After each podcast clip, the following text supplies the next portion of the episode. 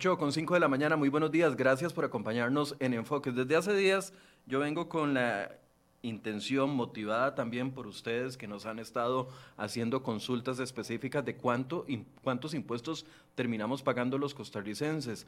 Porque, a ver, comenzamos a sumar, a hacer la sumatoria, lo que puede venir cobrado, no solo en el impuesto de renta para quienes pagamos impuesto de renta o impuesto al salario mes a mes, que nos lo deducen automáticamente, sino que también está la duda si comenzamos a sumar otro tipo de impuestos que vienen cobrados de manera eh, dispersa, por así decirse, en diferentes, en diferentes instituciones, cuando pagamos el recibo de la luz, cuando pagamos el recibo del agua, cuando pagamos los impuestos municipales, cuando pagamos eh, las cargas sociales. Hay todo un debate con respecto a la carga tributaria que hay en el país. Incluso hay algunos políticos que nos han dicho acá en el programa Enfoques de que eh, la carga tributaria es baja en el país comparada con otros países. Claro, la comparan con países de la OCDE, países del primer mundo, y entonces nos dicen, no, la carga tributaria eh, es baja. Todo esto toma, a ver, mayor relevancia en el contexto en el que estamos con el proyecto de ley de renta global que pretende básicamente, dentro de todas sus iniciativas y tal vez las cosas positivas que pueda traer este proyecto,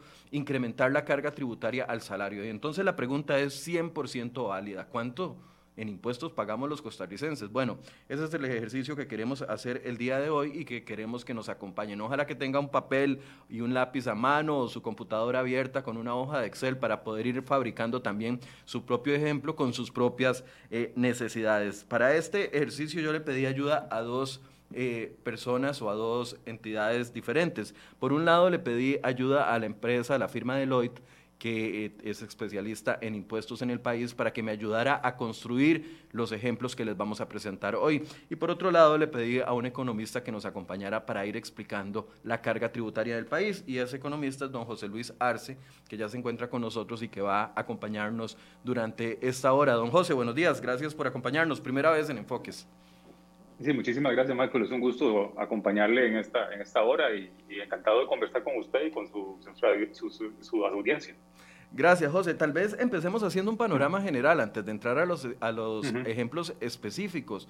Eh, yo he escuchado estas dos versiones que explicaba con anterioridad, algunos diciendo tenemos una carga tributaria muy alta, y ya no soportamos más, estamos pagando la caja del Seguro Social, además impuesto de renta, y entonces uno suma el impuesto a los combustibles y el marchamo y todo este asunto, ¿verdad? Y entonces la gente siente que efectivamente tenemos una carga tributaria muy alta. Pero al otro extremo también escucho a expertos en materia fiscal, claramente expertos del gobierno, que dicen, no, no, no, suave un toque. No, no, es tan así como ustedes lo están planteando. La carga tributaria del país tampoco es tan, es tan fuerte. Esto dejando por fuera el contexto económico en el que estamos viviendo. Entonces, a nivel general, eh, ¿cuál es la perspectiva que usted nos puede dar con respecto a la carga tributaria que hay en Costa Rica? El, el, tema de la carga tributaria es un tema complejo, porque, vamos a ver, en primer lugar, implica analizar estructuras de imposición diferentes entre países, que implican además efectos diferenciados sobre diferentes segmentos de la población. Y eso obviamente cuando hablamos de efectos diferenciados sobre diferentes grupos de la población, eh, lo que generamos es probablemente algunas, eh, algunas reacciones de algunos grupos que se sienten que están siendo, digamos, grabados o, que están tributando más que otros o que, se, que se sienten afectados en el funcionamiento de su, actividad económica.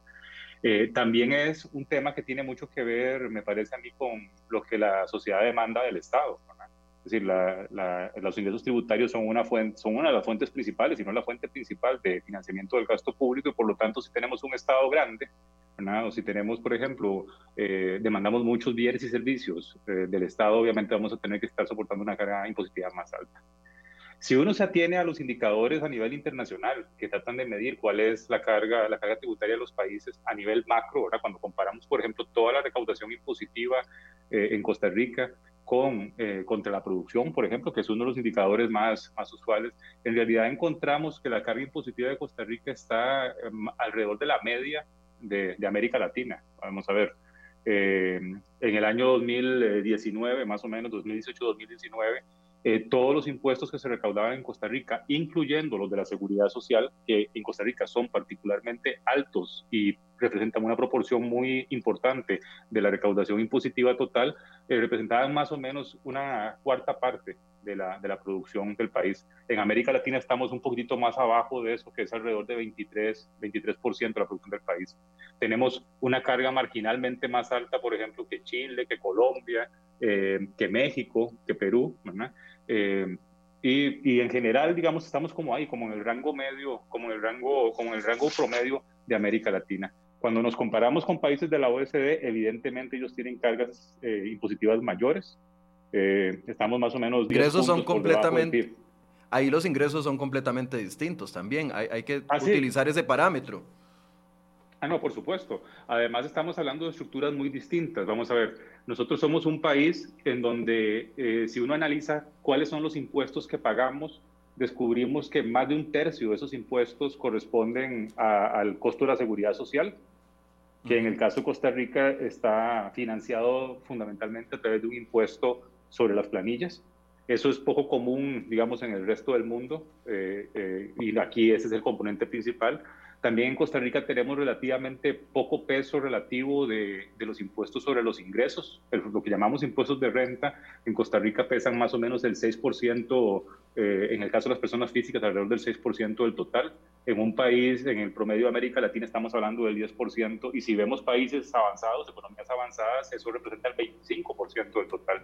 Entonces, en realidad, eh, si uno ve los promedios estamos con, con, una carga impositiva similar a la de América Latina. Si vemos la estructura, esa estructura es muy particular y yo creo que probablemente la naturaleza de esa estructura es lo que hace eh, que algunos sectores sientan, digamos, que están tributando más en términos relativos que otros y además en el contexto político, en donde existe una cierta, eh, digamos, indignación o molestia en relación con los servicios que el Estado presta y las necesidades que se satisfacen, evidentemente eh, pagar impuestos no es algo placentero y menos, por ejemplo, si se considera que las demandas que la sociedad está legítimamente planteando no están siendo satisfechas a través de lo que se recibe eh, como contraparte por el pago de impuestos. Entonces, eh, es un tema bien complejo y creo que mucho tiene que ver con percepciones políticas y con, con el entorno en que estamos, estamos viviendo. a ver, uno de los eh, aspectos que hace tan complejo hacer este análisis es el hecho o la existencia de tantísimos impuestos tan eh, separados y tan puestos en diferentes lugares. Y vea, les voy a, les voy a enseñar. Página número uno.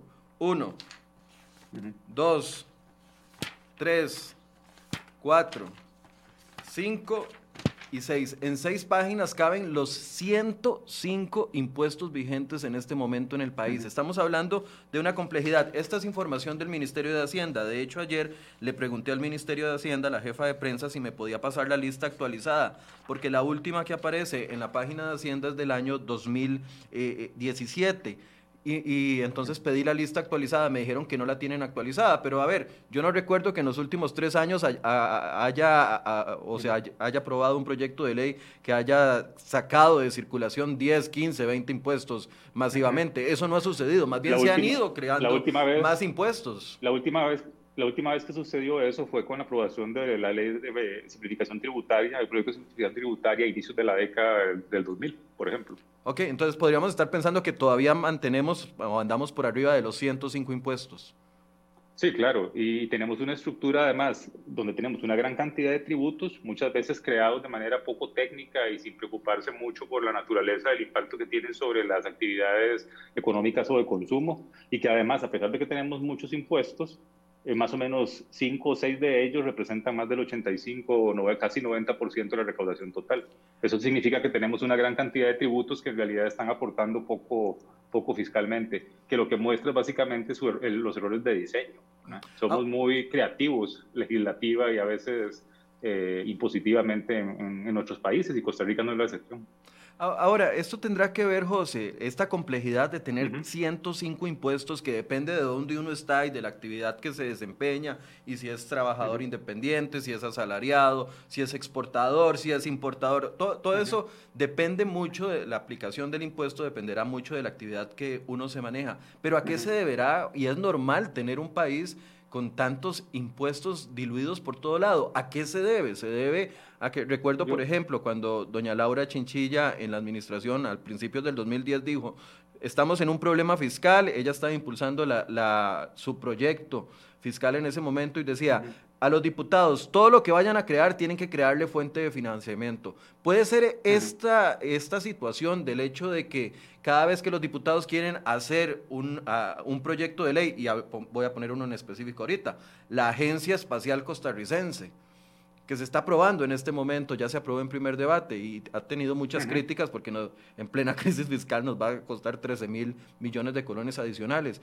Esta complejidad se debe a eso, a que se han venido creando impuestos para financiar diferentes programas en lugar de tener una buchaca común donde entra absolutamente todo y de ahí se financian los diferentes programas del Estado. Yo, yo creo que sí, en parte. Yo, yo atribuiría esa estructura tributaria tan compleja a dos razones. Una es la que estás mencionando. Una es esa idea, por ejemplo, de que si yo creo un programa o, asigno al Estado una función, como tengo que crearle una fuente de financiamiento, entonces recurro a la, a, la invención de microtributos. ¿Qué sé yo? Te pongo un ejemplo. Se me ocurre que la municipalidad, de, una municipalidad de la zona sur requiere, tiene un plan de construir, eh, qué sé yo, un proyecto específico social o productivo entonces se encuentra muy, encuentran los eh, legisladores, por ejemplo, muy razonable, aunque probablemente poco práctico, empezar a cobrar, qué sé yo, un impuesto específico por la producción de banano o de algún tipo de producto de esa zona específica. Y crean entonces un tributo particular que se suma a esos 105, eh, sin preocuparse por los impactos que tienen eh, sobre las actividades y sin preocuparse por su eficiencia recaudatoria. Y esa es una razón, yo creo que muy válida, especialmente en los últimos años.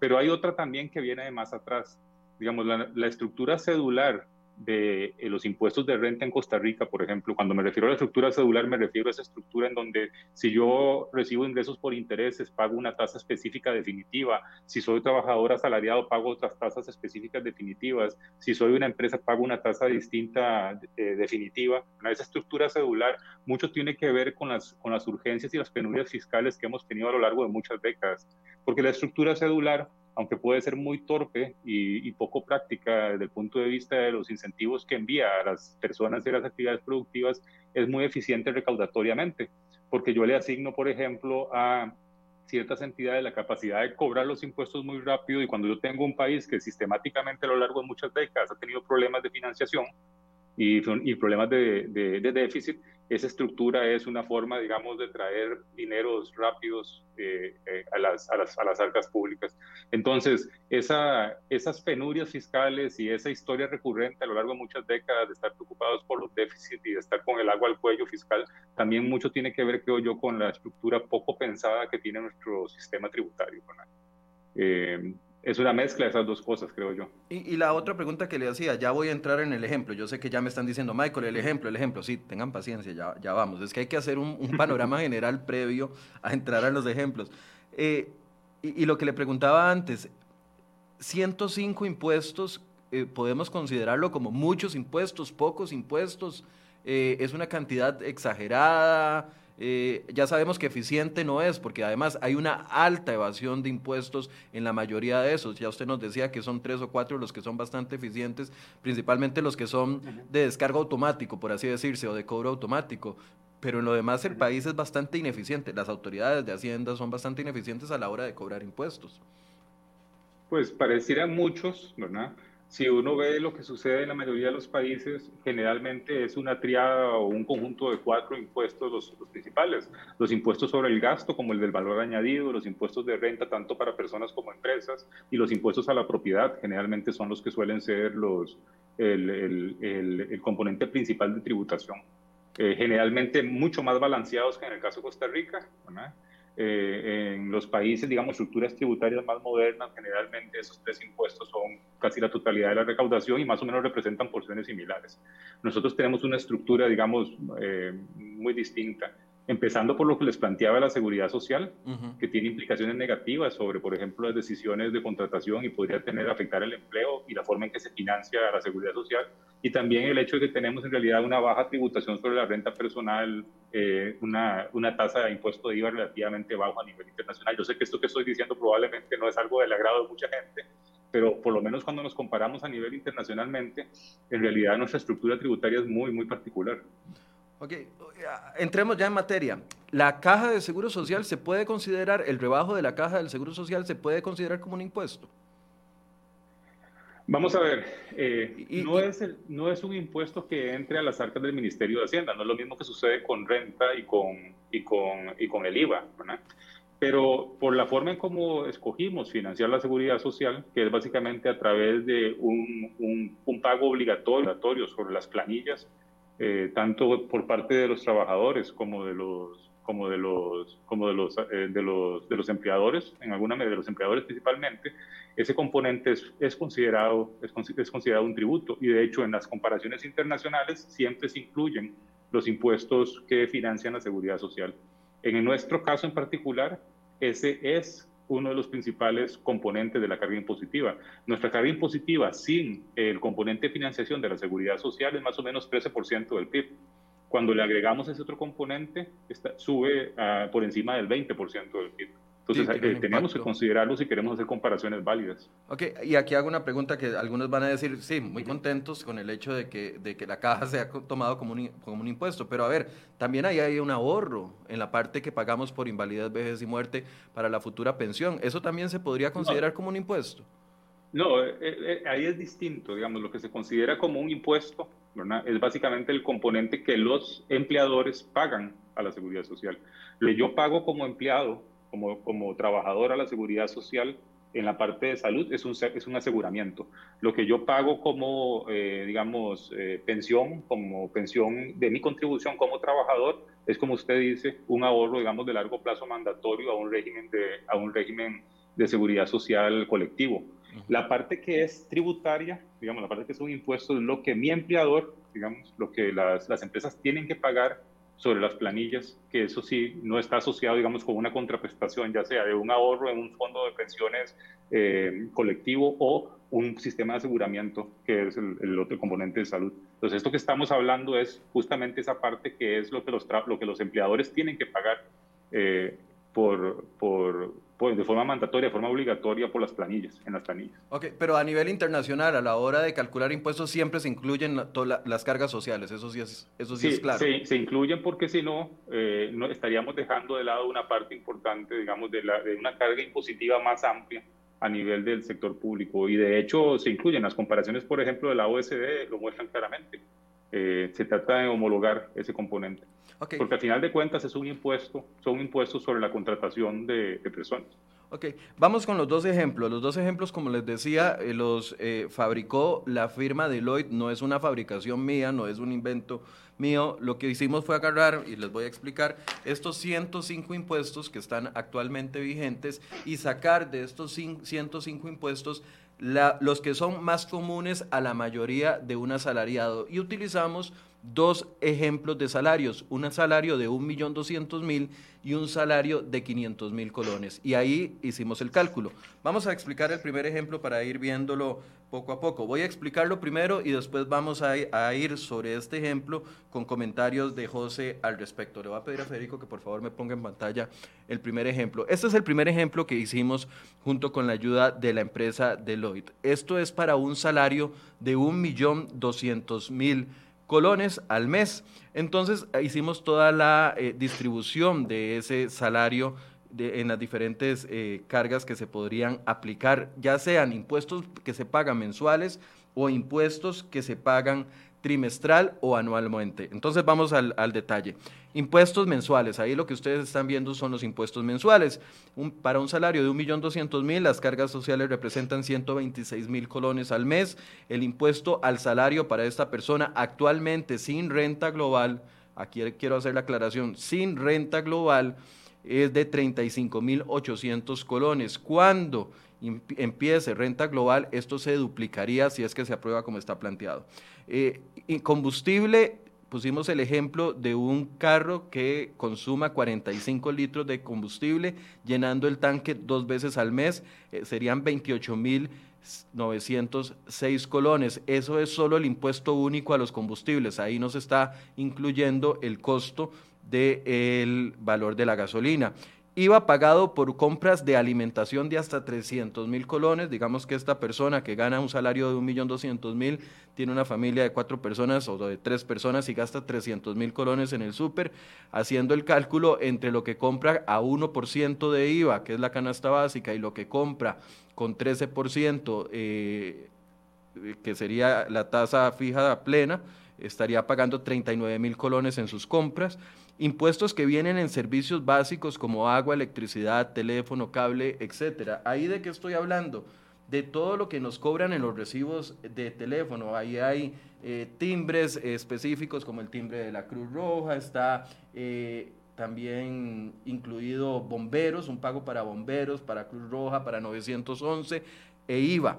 Ahí estamos haciendo una sumatoria de 11 mil colones y digamos que dos impuestos pagados por plataformas o servicios transfronterizos, Netflix y otra aplicación que esta persona utiliza sería por 2.234 colones. Haciendo esta sumatoria mensual, mensual, esta persona que paga 1.200.000 colones eh, o que recibe 1.200.000 colones de salario, termina pagando 242.991 de su salario en impuestos al mes. Ahora veamos esto si lo hacemos a nivel anual y si incluimos otro tipo de impuestos que existen, que sería la pantalla número 2 que tienen ahí. Con el mismo salario, la misma persona, le incluimos en este ejercicio, recordemos que es un ejercicio, le incluimos en este ejercicio, digamos que esta persona tenga una casa que se acerque a los 100 millones de colones o una propiedad, tendría que pagar 250 mil colones en bienes inmuebles a la municipalidad y además que tenga un vehículo de 6 millones de colones con un marchamo de 196 mil en impuestos trimestrales o anuales. Ahí podríamos agregar otras cosas, si hay salidas del país, que se paga el impuesto de salida del país, etcétera, etcétera, pero no lo estamos incluyendo. Ahí en impuestos anuales o trimestrales estaríamos hablando de 446.943 colones. Les recuerdo que este es un ejemplo. Aquí viene la parte gruesa. Entonces, para poder sumar impuestos mensuales e impuestos trimestrales o anuales, entonces agarramos y sumamos los 12 salarios del año más el aguinaldo y esta persona que tiene un salario de 1.200.000 al final del año termina recibiendo 15.600.000 colones de ingresos y termina pagando 3.362.835 colones de impuestos estos que están incluidos. No quiere decir que tenga que pagar otros impuestos. Por ejemplo, si esta persona tuviera la casa en sociedad, tendría que pagar el impuesto a las sociedades que se paga en enero. Pero hay, muchos otros aspectos que se pueden ir agregando. Esto, José, bueno, yo le pasé a José los ejemplos. Quiero escuchar sus comentarios, tal vez, José, con respecto a este primer ejemplo. Vamos a volver a la pantalla número uno para escuchar los comentarios de José. Sí, pues me parece que el ejercicio es valioso. Eh, hay algunos componentes de él, digamos, que quizás sea necesario depurar, en el sentido de que eh, algunos de los componentes de las cargas sociales, como mencionaba hace algunos segundos, aunque son, son obligatorios, eh, corresponden a ser, tienen contraprestaciones en términos de servicios de seguridad social, servicios de salud o de, ahorro previsional a un régimen colectivo. Lo mismo sucede, por ejemplo, con el caso del seguro obligatorio que estamos, que estamos claros que quienes tenemos un vehículo debemos pagarlo obligatoriamente, pero eh, no es un impuesto en el sentido tradicional porque estamos hablando básicamente de, de un servicio de aseguramiento, solo que de naturaleza obligatoria. Eh, esos, esos pequeños detalles podrían corregirlo y hacer más preciso el, el ejemplo.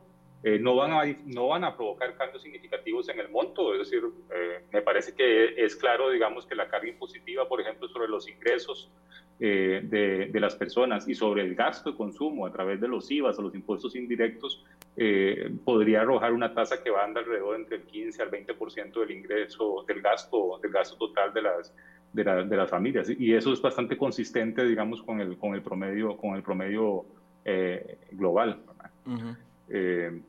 Ayer yo hacía la, dinámica y nos la apunta, nos la apunta Tony Cubero también aquí. Aproximadamente esto representa un 21% de carga impositiva para este ejemplo en particular. Podríamos decir que eso es alto, que eso es bajo. Pues, pues yo diría, digamos, que en el, en el, contexto de América Latina es anda alrededor del promedio. Eh, es eh, más o menos el nivel de tributación sobre el gasto que existe en América Latina que fluctúa entre un 15 y un, 20, y un 22%. Eh, y, es, y, me parece que es, es, claro en este caso, y esto es un tema interesante, si uno analiza los diferentes componentes de, estos, de estas tablas que has presentado, eh, se da cuenta, por ejemplo, que las principales componentes en realidad no están vinculados con los niveles de ingresos, sino principalmente con los niveles de gasto. Porque las principales contribuciones, por ejemplo, al, pago de impuestos anuales tienen que ver principalmente con los impuestos que pagamos a través de los, del consumo. Eso puede tener algunas implicaciones también negativas desde el punto de vista de distribución del ingreso, porque por lo general los impuestos indirectos suelen tener, digamos, algunos rasgos, eh, digamos, regresivos, a diferencia de los impuestos, de los impuestos directos. Pero me parece, digamos, que está, que está en el promedio y, y sí, sin duda, en el promedio de América Latina. Ahora, eh, bueno, para algunas personas que están comentando, quiero reiterarles, esto es un ejemplo. Para poder ir a lo, a lo específico, tendríamos que agarrar el ingreso suyo y los gastos suyos y hacer una auditoría completa y poder distribuirlos. Pero para las personas que están preguntando, ¿de dónde sacan ese paquete de 11 mil colones por cable internet? Don Marco, no, no, es, no estamos incluyendo ahí el monto del servicio. Lo que estamos incluyendo ahí son solo los timbres eh, IVA o servicios adicionales que se cobran. Por ejemplo, cuando usted paga el recibo de la luz, usted debería saber que le cobran para sostener el 911. Eso es un tema de ley que se estableció. O el tema del aporte a bomberos en uno de los recibos. Eso es un tema de ley. Ahí esa cifra de 11 mil no incluye el monto que usted paga de electricidad, no, solo los timbres o los costos adicionales que usted puede estar teniendo dentro de su recibo telefónico. Y repito una vez más, es un ejemplo. Ahora, vamos a la primera imagen de nuevo para, para ver qué de esos ingresos van directamente al fisco y cuáles otros son distribuidos, porque eso también podría generarnos algún tipo de distorsión en el análisis, por así decirse, ¿verdad? A ver, el impuesto de renta sí va para, para el Ministerio de Hacienda, el de combustibles, el de combustibles finalmente va, va llegando a, caja única, con una, con una distribución al CONAVI. Una parte tiene un destino con una distribución al CONAVI. IVA va directo a caja única. y, una porción, digamos, por las, por las estructuras, digamos, de distribución de la recaudación, una porción del, del IVA eh, financia también programas sociales a través de FODESA.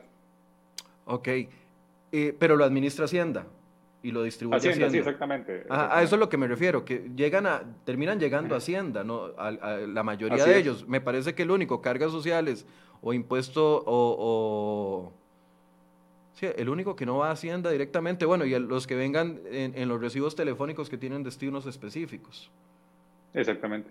Serían básicamente las cargas sociales los que eh, estarían asociados básicamente con servicios que, estamos obligados a, digamos, a, pagar eh, de aseguramiento y, y previsionales a la Caja de Seguro Social. Ok, dice Ernesto Fernández, voy a empezar con algunas preguntas antes de ir al segundo ejemplo. Dice don Ernesto Fernández, don Michael, por favor pregúntele al entrevistado por esfuerzo fiscal y su relación con la presión fiscal que tenemos en Costa Rica, porque no es lo mismo estar en el promedio en la eurozona o incluso en Brasil que estar en el promedio en este país. ¿Tiene algún comentario sobre eso? Bueno, digamos, es cierto, los, los, promedios, los promedios suelen ser engañosos. Vamos a ver, nuestra carga tributaria global, como les mencionaba, es muy parecida al promedio de América Latina. Eh, es en ese sentido, por ejemplo, solo para que se formen una idea, es eh, más, un poco más alta que la mexicana, es también un poco más alta que la colombiana y es muy similar, por ejemplo, a la, a la chilena. Eh, pero son estructuras impositivas distintas. ¿verdad? Con estructuras de exoneración distintas, con fuentes distintas de recaudación tributaria, entonces los, los efectos distributivos y los efectos sobre sectores específicos pueden sentirse de manera, de manera diferenciada. Cuando nosotros combinamos esa, esa presión promedio tributaria, esa carga tributaria promedio, y empezamos a analizar la estructura impositiva, podemos empezar a percibir, digamos, en algunos casos, algunos sectores que pueden sentirse, digamos, eh, más, más grabados, más impuestos, eh, con, impuestos en términos relativos adicionales. Pero eso creo yo es un problema, más que la presión promedio, es un problema del diseño del sistema tributario. Como muchas veces hemos, hemos pensado en el sistema tributario como una forma de apagar fuegos de naturaleza fiscal, con una visión muy excesivamente fiscalista, con el objetivo de recaudar rápidamente, porque generalmente estamos con el agua al cuello o incluso más allá del cuello, ¿no? Pocas veces pensamos en lo importante que es crear un sistema tributario que además de recaudar, lo haga eficientemente y lo haga, digamos, con los, eh, con los efectos distributivos correctos. Y es ahí donde quizás fallamos. Y eso es lo que provoca, digamos, la sensación de algunos sectores que están siendo grabados en forma, en forma más intensa. Qué sé yo, en el caso de los asalariados, por ejemplo, Eh, en el caso, por ejemplo, de las tasas, mm, eh, de las tasas eh, tributarias, a veces múltiples tasas tributarias a nivel de diferentes niveles de gobierno que pagan las, las micro y pequeñas empresas, eso puede ser, eso, eso genera, creo yo, este, este malestar. Es un problema de estructura y de diseño del sistema tributario. Ahora, más que de, más que de carga promedio. Ahora, José, eh, algo que conversábamos ayer previo a esta entrevista, que yo conversé un poco, por lo general no converso con los entrevistados previo, pero eh, este necesitaba coordinación, este programa. Algo que yo le decía ayer es que no sé si el hecho de tener una inflación tan baja, manejada por el Banco Central, históricamente tan baja, que prácticamente ronda el 0%, 1%, 2%, si acaso, cuando vemos otros países que andan en el 4, 5%, por ejemplo México, que estaba viendo ayer datos de México, casi llegando al 5%. Cuando uno ve una inflación muy baja, entonces uno se podría alegrar como país porque dice, el costo de la vida no está subiendo, pero al final de cuentas el costo de la vida la gente sí siente que ha, ido eh, en aumento. Hay un efecto engañoso al comparar digamos, costo de la vida solamente utilizando el tema de inflación como un indicativo? Lo, que pasa es que vamos a ver, la inflación es el cambio en el costo de la vida, pero el nivel de costo de vida ha sido determinado, digamos, por diferentes factores estructurales y por las inflaciones pasadas. Entonces, ciertamente puede ser que nuestro costo de vida no está aumentando sustancialmente en promedio en este momento, porque como estás diciendo, la inflación es inferior al 1%. Pero cuando uno ve el pasado, ve, por ejemplo, cómo ciertos tipos de gastos, especialmente lo que llamamos los economistas los servicios no transables, son relativamente mucho más costosos en Costa Rica que en otros países, en parte por la estructura tributaria y en parte también por la forma en cómo, en cómo cobramos impuestos eh, para financiar la seguridad social al, al empleo, a la a la mano de obra, por decirlo de alguna manera, eso hace que nos volvamos relativamente más caros que otros países. Entonces, puede ser que la inflación sea baja, pero eso no significa que nuestro costo de vida no venga desde antes siendo afectado por factores estructurales, por ejemplo, como la forma en cómo financiamos la seguridad social. Es, y, aquí quiero ser claro en una cosa, vamos a ver, no estoy hablando de que no tenga que haber seguridad social, evidentemente, pero eh, parece ser una, una, una, justificación, esto que estoy diciendo parece, parece innecesario, pero creo que es importante aclararlo. Lo que sucede es que cuando uno tiene un programa gubernamental y tiene que financiarlo, no solo tiene que asegurarse conseguir la plata, sino también tiene que asegurarse que la forma en cómo consigue los ingresos no venga acompañado de efectos indirectos o secundarios negativos sobre otros ámbitos de la parte económica.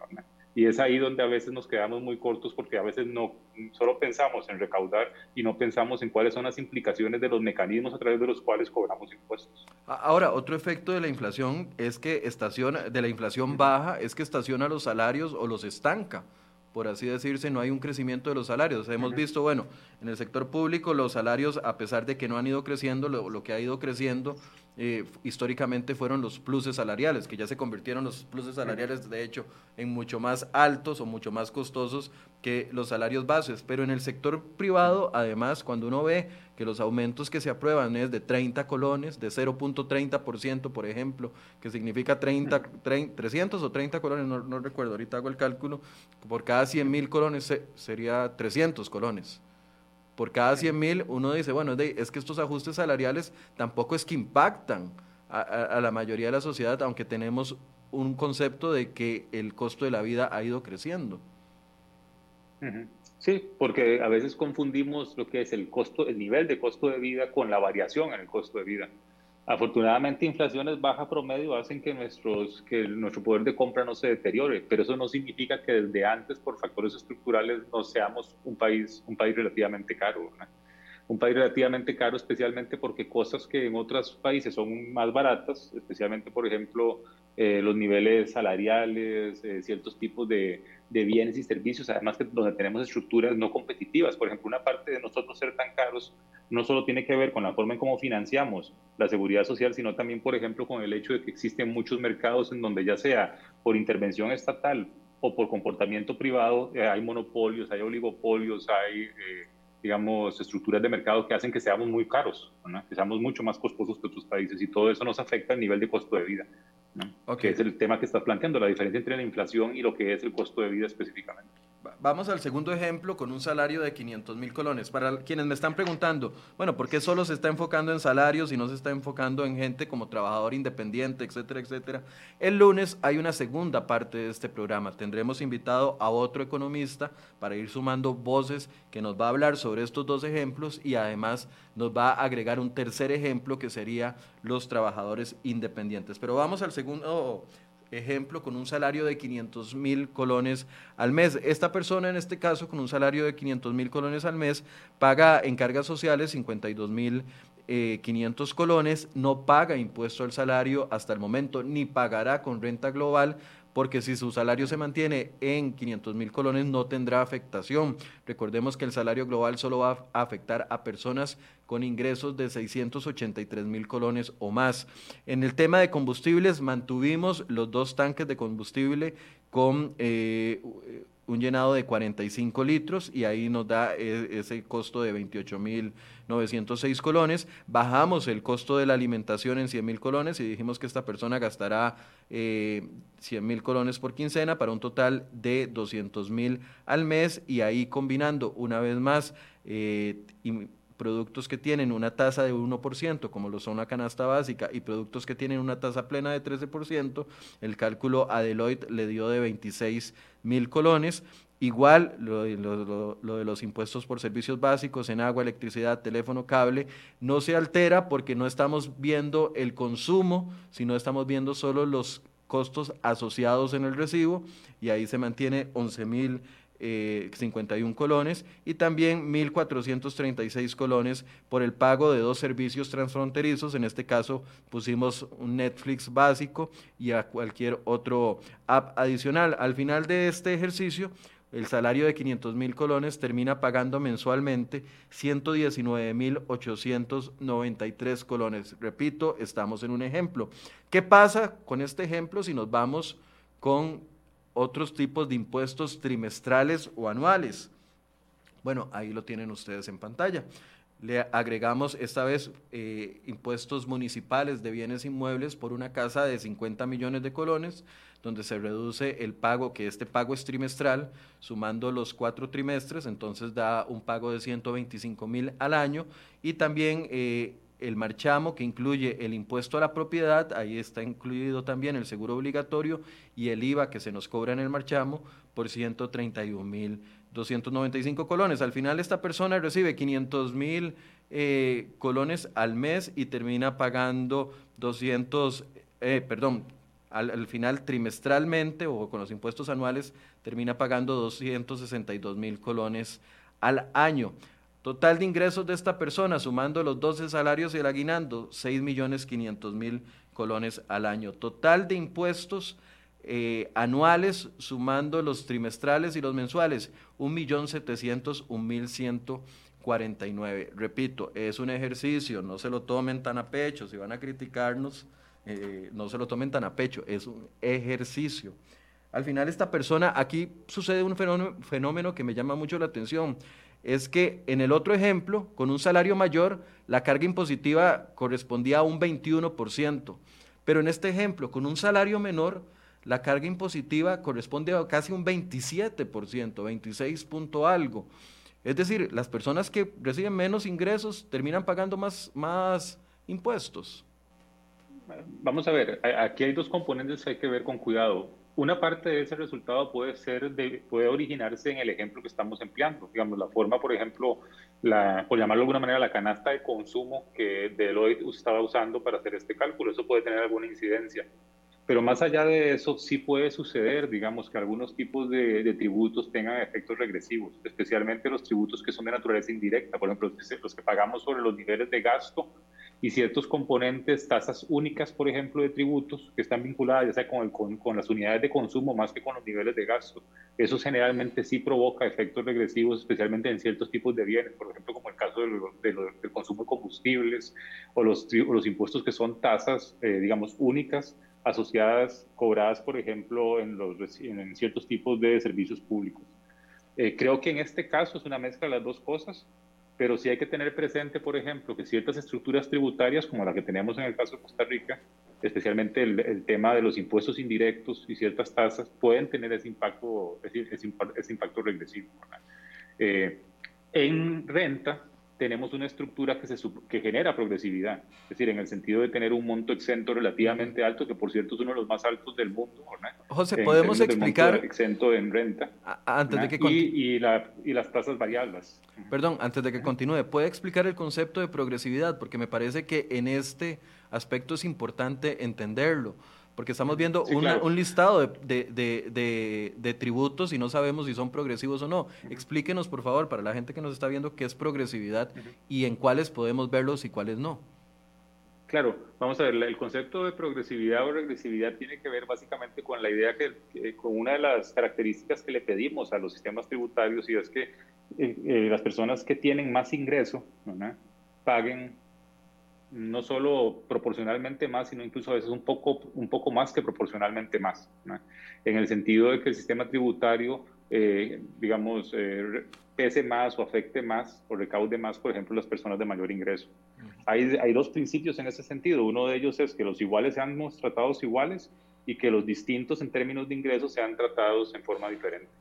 Un sistema tributario es progresivo cuando conforme aumentan los niveles de ingreso, la tasa media de impuesto va subiendo. Si, por ejemplo, como en este ejercicio, si, la, si el nivel de ingreso medio de esta familia es mayor y la tasa promedio de impuesto es mayor, ese es un sistema progresivo.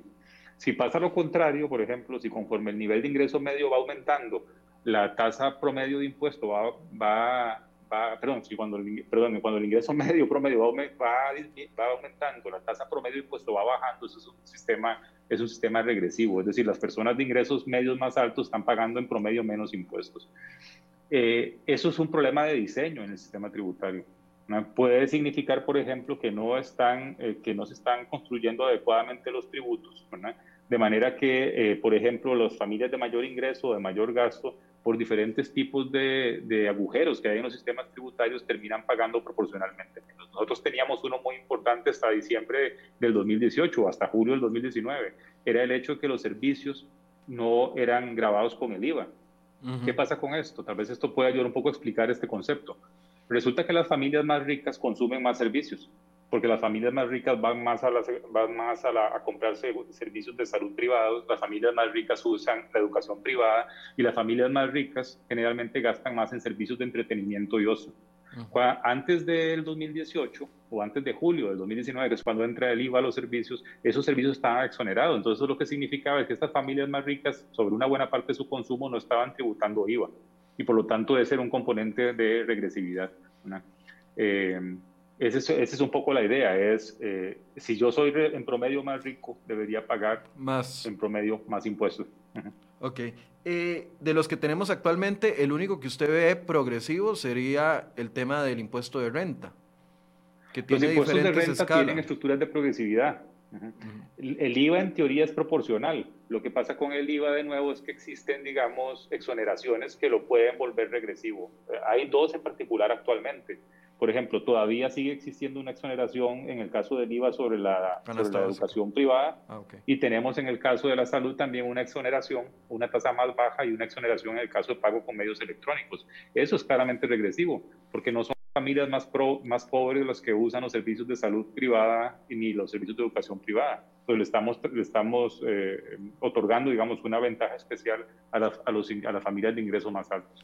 Eh, entonces el IVA eh, desgraciadamente todavía es, en el caso de Costa Rica, tiene algunos rasgos de regresividad importantes por ese tipo de, exoneraciones que tenemos. Ok, dice Ico Pozuelo, buenos días. Lo del, lo del promedio es debatible, completamente de acuerdo, Nico. Eh, lo que estamos poniendo son dos ejemplos. Ustedes pueden agregar y quitar.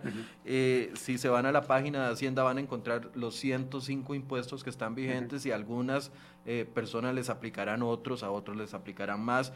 esto lo que tratamos de hacerlo fue de la forma más básica posible y científica, porque les recuerdo, no es una invención mía, lo hizo el Departamento de Impuestos de Deloitte que es una firma especializada en impuestos, que tendrá también, sus es debatible porque ellos tomaron supuestos para poderlo eh, hacer. Pero dice Donico, según el informe de Paying Taxes del 2018 del Banco Mundial, la tasa impositiva en Costa Rica se acerca al 58.3% en, en Centroamérica y el Caribe. Costa Rica se encuentra en el tercero con tasas impositivas muy altas. Claro, eh, no, no, no, conozco el informe, no sé si usted lo conoce, pero es que también depende de que tomen en consideración a la hora de hacer el informe como impuesto para elevar la tasa que nosotros estamos diciendo, 26 en este ejemplo en específico, y otro eh, organismo como el Banco Mundial, según lo que dice Donico, dice que es 58%. Depende mucho de la medición. Depende de la metodología y en el caso de este informe sí lo conozco y este informe tiene un problema, digamos. Eh, yo estoy de acuerdo en que una cosa es la tasa marginal y otra cosa es la tasa media, pero cuando uno calcula, cuando uno compara entre países tiene que usar las tasas promedio, porque las tasas marginales son las tasas sobre los tramos más altos y, y, comprenderá, digo, cualquier lector, cualquier, eh, digamos, eh, oyente o, o televidente que nos esté observando en este momento, que la tasa marginal me dice muy poco, porque hay toda una estructura de eh, deducción de gastos y además estructuras complejas eh, tributarias que lo que hacen es que las tasas marginales altas al final de cuentas se conviertan en tasas promedio, digamos, más, un poco más aplanadas. En el caso de este estudio del Banco Mundial, yo creo que su principal problema es que está tomando la tasa marginal más alta y eso no es lo que pagamos de impuestos. Lo que pagamos de impuestos en promedio es eh, la aplicación de toda una estructura compleja de tributación sobre los ingresos en diferentes tramos de, ingreso. Claro, y ese informe no está enfocado, perdón, en una sola persona, está enfocado en el país completo. Sí. Incluye variables que no estamos incluyendo nosotros, como por ejemplo lo que pagan los, que bien lo, lo señalaban algunas personas, lo que paga, por ejemplo, mi empleador por las cargas sociales mías bueno, eso no está incluido en el ejemplo que estás poniendo y eso es una carga del empleador, estamos, estamos de acuerdo. Pero tu empleador, por ejemplo, como empresa, puede ser que por los niveles de ingresos esté sometido a la tasa marginal más alta de empresa en Costa Rica, que es 30%, pero no paga 30% sobre todos los ingresos, porque la estructura tributaria permite, por ejemplo, en primer lugar, deducir ingresos, deducir gastos, la estructura tributaria además va grabando con diferentes tasas, digamos, en diferentes tramos. ¿no? Eso sin considerar, por ejemplo, que la misma estructura tributaria puede, al final de cuentas, a nivel de conglomerado, reducir la tasa media. Bueno, entonces, entonces no, vamos a ver, yo creo ciertamente que, que la carga tributaria en Costa Rica está más o menos en el promedio de la región. Y claramente para, algunos, eh, para algunas actividades económicas puede ser mucho, puede ser mucho más pesada. ¿verdad? Eh, pero hay que tener cuidado con esas comparaciones internacionales porque muchas veces reflejan otro tipo de, temas, bueno, otros tipos de, objetivos específicos. Ahora, si, si, alguna persona quisiera hacer su ejercicio propio, eh, voy a buscar la forma de poner la, la, la hoja de Excel eh, disponible para la gente, pero también tendrían que considerar otro tipo de cosas. Bueno, por ejemplo, uno tiene que ir al dentista por lo menos una, dos o tres veces al año. Ahí estás pagando IVA. Si estás, el, otro ejemplo que ponía, la gente que tiene eh, casa propia, eh, por lo general se utilizó en el pasado mucho incluirlas no a nombre de uno, sino a nombre de una sociedad. Termina pagando el impuesto de las sociedades. Si vas al médico, terminas pagando IVA. Si, vas, si, si el niño o la niña está en una guardería, eh, que está considerada como educación privada, entonces también termina pagando IVA. Hay muchas variables que pueden afectar esta situación. Bueno, en, solo tal vez una corrección, digamos, en el, en el caso de, de, salud y educación, digamos, ahí existen exoneraciones, en el caso del IVA, pero... Pero, pero, igual sigue siendo IVA, aunque sea 4% o 2%. Exactamente, exactamente. Ahora, eh, ¿hay alguna intención, porque a ver, nos han vendido la idea de que con renta global y el acuerdo con el Fondo Monetario Internacional eh, vendrá un ordenamiento y una justicia y que se va a cobrar mejor el impuesto, el, impuesto de renta. Pero renta global no tiene que ver nada con eliminar parte de estos 105 impuestos, no tiene que ver nada con simplificar el sistema tributario. Además, no tiene que ver nada con bajar la carga tributaria de los ciudadanos. ¿O me equivoco? Pues, pues no, digamos, lo que, lo que tiene que ver renta global básicamente es con, con dos cosas. Uno es, yo diría, eh, hacer un poco más eh, moderno la forma en cómo pagamos impuestos sobre los ingresos las personas y las, y las empresas. Y además de hacerlo un poco más moderno, tratar de homologar las tasas de, de impuesto que pagamos por diferentes tipos de ingresos. Entonces, vamos a ver, renta global lo que significa es, en términos generales, es eh, básicamente yo como, eh, eh, como obligado tributario, como, como contribuyente, voy a tener que sumar todos mis ingresos, me van a permitir deducir gastos, que eso es una diferencia que no existe en, los régimen, en el régimen cedular actual, pero que en un régimen de renta global hay que tenerlo claro, va a haber deducciones de gastos que actualmente no son permitidos, digamos, en forma, en forma común. Y voy a pagar entonces sobre esa diferencia eh, una, un, impuestos en función de cierta tabla. ¿Qué es lo que pasa con el régimen que tenemos actualmente? Bueno, que, que sucede lo siguiente. Si yo derivo mis ingresos principalmente, por ejemplo, de trabajo asalariado, o si soy un profesional liberal, eh, y me gano 100 colones, voy a pagar tasas medias que son distintas de si esos mismos 100 colones me los ganara con alquileres o con rentas de capital. Y eso es claramente, digamos, algo no deseable. En un sistema tributario, digamos, eh, mucho más equitativo, mucho más balanceado, da lo mismo que yo me gane 100 colones por cortar cupones de intereses o 100 colones por ganarme un alquiler que 100 colones trabajando asalariadamente o 100 colones como profesional liberal. Entonces, renta global en alguna medida lo que hace es eh, traer esa cierta, eh, digamos, justicia en términos de las tasas tributarias que se pagan sobre los diferentes, sobre los diferentes tipos de ingreso. Es un sistema más complicado, es un sistema más complicado porque requiere, eh, digamos, consolidar ingresos, requiere registrar gastos y obviamente para Hacienda y para el contribuyente va a significar también hacer una declaración y, con, y, controlar el proceso de declaración. Pero es un sistema mucho mejor desde el punto de vista de eh, garantizar equidad horizontal entre los diferentes contribuyentes. En un momento en donde uno tiene un déficit fiscal muy grande, la verdad es muy ingenuo creer que las reformas tributarias van a bajar la carga impositiva. Sí, Vamos a ver, eh, las, las, reformas tienen que ver con tratar de cerrar parte del déficit fiscal con mayor carga impositiva. Y yo creo que eso es algo inevitable. Ah, lo que uno debería cruzar los dedos o rezar, dependiendo de qué es lo que prefiera hacer, es que ese proceso de cerrar la brecha fiscal se haga eh, haciendo modificaciones a la, al sistema tributario lo más razonables posibles. Tratando de eh, reducir los efectos indeseados que tienen los impuestos, por ejemplo, sobre ciertas decisiones económicas y tratando de mejorar temas como los que mencionaba hace un momento, como los temas de equidad, que son, que son al final de cuentas también importantes. Dice don Ronald Quiroz. Pero esa va a ser la diferencia principal. Claro. en, el caso de renta global. Dice don Ronald Quiroz, Michael, pero recuerde que varias deducciones las quitaron del nuevo proyecto de ley. Sí, tiene, tiene toda la razón. Las deducciones, y fue algo que hablamos la semana anterior, en el primer borrador de renta global, para un asalariado como la persona que estamos viendo acá, podía aplicar muchas deducciones. Eh, si tenía un hijo, si pagaba la mantención de su papá, si, tenía actualización eh, educativa, eh, por gastos de salud no incluidos en la caja, todas esas deducciones estaban aplicadas originalmente en el proyecto de renta global para asalariados pero se eliminaron, ya no existen para asalariados. La única que quedó fue la deducción por hijo y la deducción por hijos y por cónyuge. Eso es lo único que quedó en renta global para asalariados. Otro caso va a ser el caso de los trabajadores independientes, que les reitero, el lunes continuamos la segunda parte de este programa analizando estos mismos dos ejemplos, pero le vamos a agregar un tercero, trabajadores independientes, y eventualmente vamos a agregar un cuarto ejemplo que van a ser eh, empresas. Pero al final de cuentas, la idea de hoy es poder tener perspectiva del tema.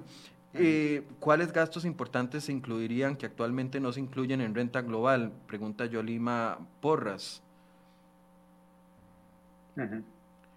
Eh, no, no, sé a qué se refiere Yolima, honestamente. No sé si usted... No, digamos, vamos a ver, en, se lo pongo en este ejemplo. Vamos a ver, en el caso de los trabajadores asalariados, ciertamente el tema de las deducciones está más acotado porque además ahí entra en juego que tenemos un umbral de pago de impuestos muy alto. ¿no?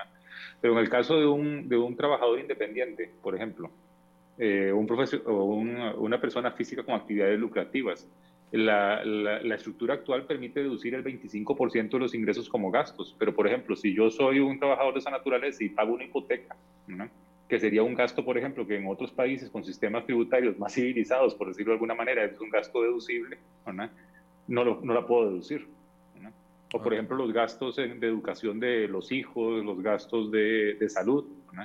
Esos son gastos que en otros países tienen niveles de, que son deducibles en los esquemas de renta global. Eh, lo que pasa es que nuestro sistema tributario, de nuevo insisto, no, nunca, no se ha construido siempre pensando en hacerlo bien, eh, digamos estructuralmente, sino se ha construido pensando en recaudar rápido y lo más rápido posible. Y eso hace entonces que tengamos un sistema tributario tan complejo y muchas veces también tan inequitativo entre diferentes tipos de ingresos. Ahora, eh, muchos de los comentarios que están ah, escribiendo en esta transmisión, la gente dice, pero es que la calidad de los servicios que recibimos no corresponde con la cantidad de impuestos que pagamos.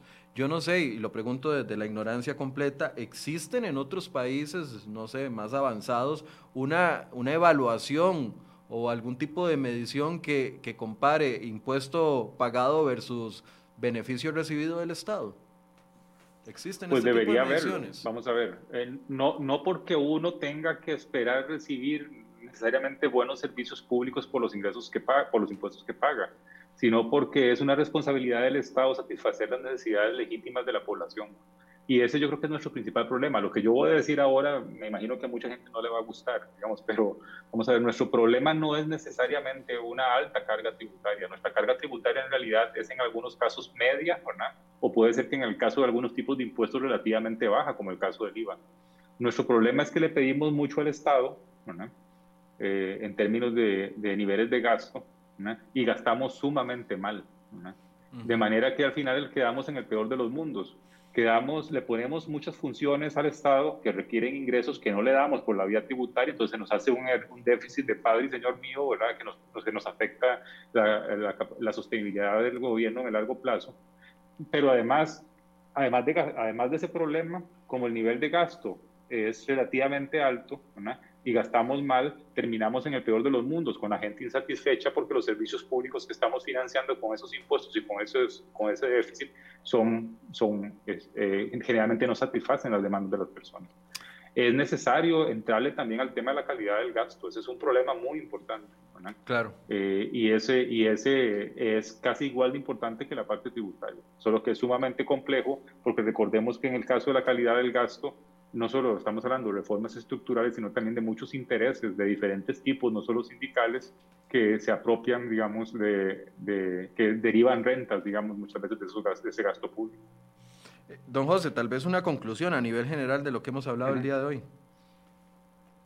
Pues vamos a ver, yo, yo estas discusiones siempre son complejas, vamos a ver, cuando hablamos de impuestos, eh, pues eh, es, es, como llaman los abogados tributaristas, esto es materia odiosa, ¿verdad? Eh, y, por lo tanto, entonces, obviamente toca muchas sensibilidades, especialmente cuando tenemos, en algunos casos, eh, servicios públicos que consideramos deficientes o, o que o estamos en medio de un entorno donde la indignación es, es, común. Lo que yo creo que es importante entender es, vamos a ver, que, que todos los estados modernos requieren esquemas de tributación. Si queremos tener, por ejemplo, un sistema judicial que funcione, si queremos tener educación pública, si queremos tener un régimen básico de seguridad social y de salud, vamos a tener que financiarlo a través de impuestos, porque de otra manera la financiación va a ser un tema que nos va a agregar un problema adicional que es el de sostenibilidad. Lo ideal es entonces, diría yo, moverse en dos sentidos. Uno es asegurarse que ese gasto público se funciona bien, que es todo un gran tema adicional. Y la otra cosa es cuando cambiamos la estructura tributaria y diseñamos los impuestos que van a financiar esos gastos, pensarlo bien, pensarlo en el sentido no solo de creer que aritméticamente voy a recaudar mucho, sino también tratar de ir un poco más allá y entender cuáles son las implicaciones que esos impuestos tienen sobre las empresas, las personas, las decisiones de, de los consumidores, las decisiones de los productores, porque esos costos ocultos muchas veces son, eh, eh terminan afectando, terminan generando problemas de productividad, generando problemas de, eh, digamos, eh, mala asignación de recursos y significando costos ocultos que terminan generando un lastre para la economía y para el bienestar también. Entonces hay que, los impuestos son inevitables, lo que hay que tratar de hacer es eh, crearlos bien y es en donde yo creo que hemos fallado, no ahora, digamos, yo creo que esto es algo que tenemos décadas de hacerlo, de hacerlo mal. Bien, muchísimas gracias José Luis Arce, economista que nos acompañó durante esta hora. Gracias por sacar el tiempo, don José. No, con mucho gusto, es un placer. Y como les decía, eh, a usted, gracias. Y como les decía al principio, eh, vamos a ver, este va a ser un ejercicio que iniciamos hoy y lo vamos a ir desarrollando en varios programas. Yo sé, José, no, Juan, vamos a ver, Juan me acaba de escribir. Juan, Juan, ¿qué se hizo por acá? Juan López, que siempre nos acompaña, me pone, Michael, recuérdenos cuánto es el presupuesto que se gasta en remuneraciones y la atención de la deuda. Eh, otra persona estaba pidiendo detalles de cuánto se gasta en la planilla del Estado. A ver, esta, la, la parte del tema, o lo que queremos hacer con este ejercicio que iniciamos hoy, es ir analizando la carga tributaria de los diferentes sectores. Hoy lo hicimos con dos ejemplos de asalariados. Les repito, el lunes lo vamos a hacer con un ejemplo de trabajador independiente y retomamos esto. Y eventualmente vamos a hacer un programa ya con la parte política, no con economistas. Hoy nos acompañó don José, el, el lunes nos va a acompañar doña Priscila Piedra de Deloitte, que nos va a dar esa perspectiva desde el punto de vista de eh, de los trabajadores independientes y eventualmente sí, vamos a hacer un programa cuando hayamos pasado estas tres etapas de la parte política, ya analizando la parte política de los impuestos. Ojalá que les sirva, ojalá que les dé criterio, ojalá que eh, les ayude, dice William, dice William Núñez, adoctrinamiento de la meta. ¿Y ahí, don William? ¿Qué le pasa? ¿Cómo que adoctrinamiento? Esto es una explicación. Si va a comentar, esfuércese un poquito más en hacer un comentario un poco más fundamentado. Métale neuronas a ese comentario. No es adoctrinamiento, es una explicación con dos ejemplos. Yo los invito a que nos acompañen el lunes y mañana, mañana, vean, mañana es importante el programa. Empleo público. Hoy hay una manifestación a las 10 de la mañana de las universidades públicas. Llamaron a todos sus estudiantes a manifestarse para salirse de la ley de empleo público, para no estar incluidos. Y detrás de las, eh, de las universidades, ¿quiénes van a ir? Las municipalidades. Y detrás de las municipalidades, el Poder Judicial, con la misma excusa. La independencia que tienen, eh, la autonomía que tienen por ley, que no se están metiendo con ellos, lo único que se mete es en el tema del tema salarial. Pues bueno, vamos a ver. Mañana vamos a analizar qué impacto tendría la reforma, la reforma fiscal, no, la ley de empleo público, si se sacan estas instituciones. ¿Cómo nos va a golpear eso? Entonces está cayendo el cuento de que este acuerdo con el Fondo Monetario Internacional es 3.53 recorte de gasto y solo 1 punto algo de impuestos y de ingresos. Ahí es donde tenemos que socar las clavijas, socar las clavijas y obligar al gobierno a que cumpla con la meta de recorte de gasto. Y si estas instituciones se salen, ya fue. Quedamos en otro paquete de impuestos, igual al que nos aceptamos en 2019. No puede volver a pasar esto. Vamos a verlo. Muchas gracias por su compañía. Buenos días.